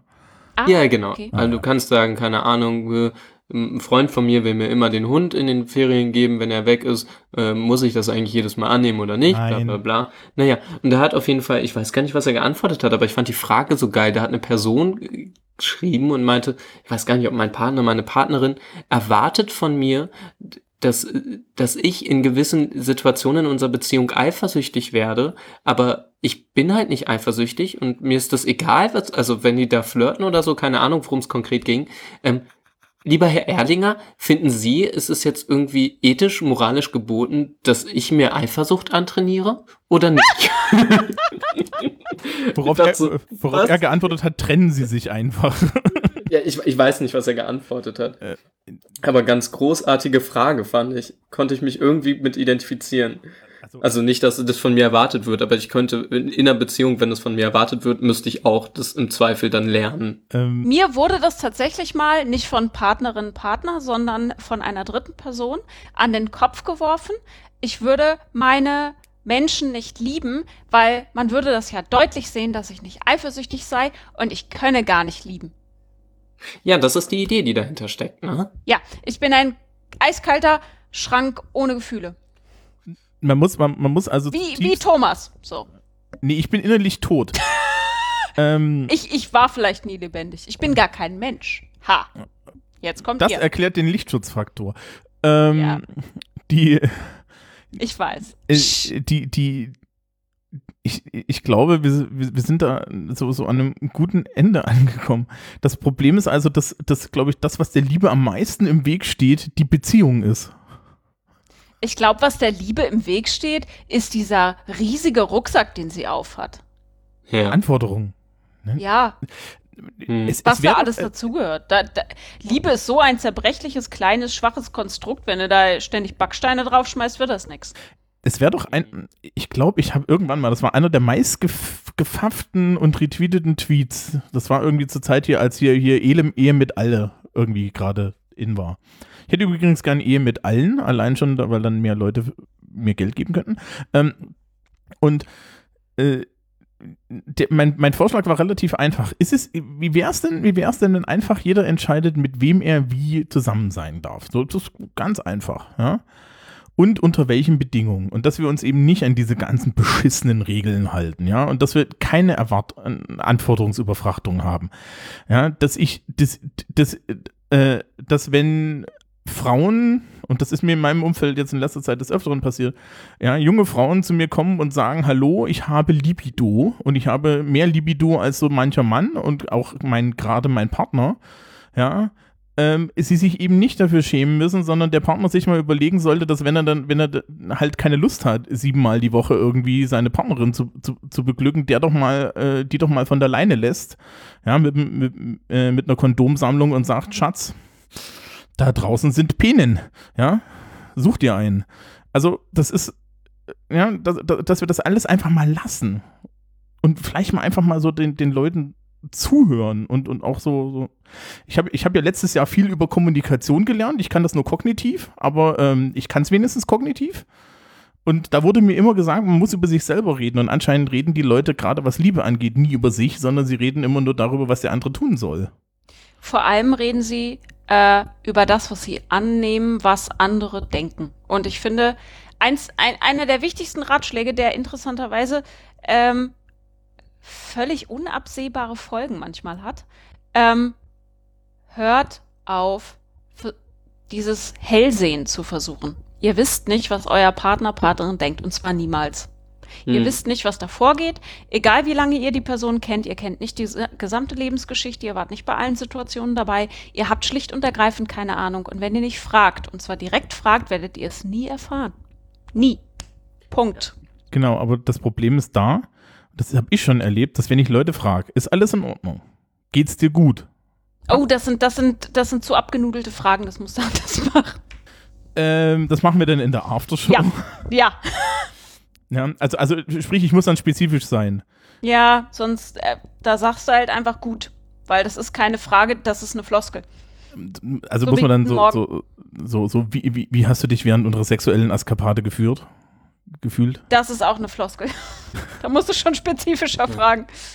Ich empfehle Ritualisierung dafür. Also Liebe und Beziehung. Ich mache das jetzt auch schon ein bisschen länger und auch relativ erfolgreich und monogam und so und auch, also gerade auch auf die Lebenszeit gerechnet, wirklich schon relativ lang.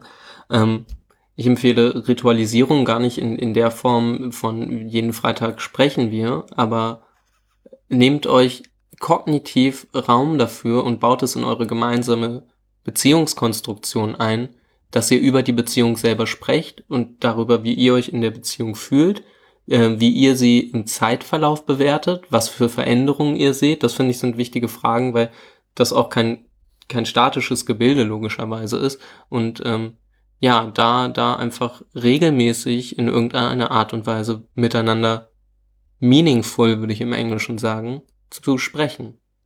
Und auch wenn Auf ihr eine nicht bedeutsame monogam, Art und Weise. Ja, und auch wenn ihr nicht monogam lebt, Ritualisieren von Sprechhandlungen ist super. Wir machen das auch so. Äh, und tatsächlich mit einem festen Wochentag und einer festen Verabredung. Und auch mal über solche Sachen wie, was ist eigentlich los gerade? Mhm. Was ist die Woche gelaufen? Wie war der Alltag? Ein fester Raum, in dem man miteinander sprechen kann und das nicht fünf Minuten vorm zu Bett gehen, zehn Minuten bevor ihr los müsst oder zwischen irgendwelchen Türen und Angeln, sondern ein Raum nur für euch und eure Beziehungen. Muss ja nicht nur mit zwei Leuten sein, könnt ihr auch mit fünf Leuten reden. Ja, genau. Okay, Okay. dann, Anderthalb Stunden Liebe. genau, anderthalb. Anderthalb Stunden Liebe. Es war wie immer sehr unromantisch. SoziologInnen reden über Liebe, das kann Das Ja. ist, weiß ich, Das weiß, ist ich nicht weiß, ich- weiß ich nicht, irgendwann machen wir mal anderthalb Stunden Sex. Der, die die gibt es dann aber nur mit, mit, Alt, genau, mit Altersfreigabe oder so. Ja, so wie Poly Weekly ist ja auch ab 18. Ähm, k- genau, die haben die nicht diesen, dieses Intro, wo es heißt, äh, und wir machen, wir, wir reden über die ganz krassen Dinge, zum Beispiel Kommunikation in Beziehungen. Ja, richtig. Und wenn ihr unter 18 seid, geht ihr auf Scarlet Teen und informiert euch da. Ähm, ja, äh, das führt uns eigentlich lustigerweise zurück zu, ähm, zu, zu meiner ersten Frage.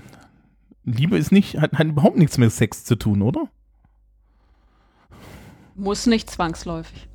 Muss nicht zwangsweise. Das heißt, Hängt, glaube ich, von den, weiß ich nicht, würde ich so pauschal auch nicht formulieren wollen, weil du dann auch wieder ein Korsett aufzwängst. Vielleicht ein anderes als das, was jetzt gerade existiert. Aber man, also es ist einfach gesellschaftlich nicht absehbar, was man sich ins Haus holt, wenn man das so pauschal formulieren würde, würde ich sagen. Mhm. Also müssen wir Ich glaube, man kann das oder? ohne machen und mitmachen und es sind einfach unterschiedliche Erfahrungen. Genau. Qualitativ unterschiedliche Erfahrungen. Und, und, und Liebe ist halt nicht Samenverlust. Nee. Nee. Okay, Schönes Dann- Schlusswort. dann, liebe Hörerinnen, liebe Hörer, liebe Hörrixe,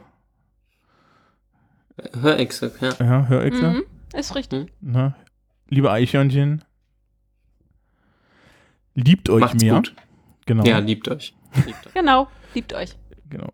Also dann, einen Bis zum nächsten Tag. Mal. Tschüss. Tschüss.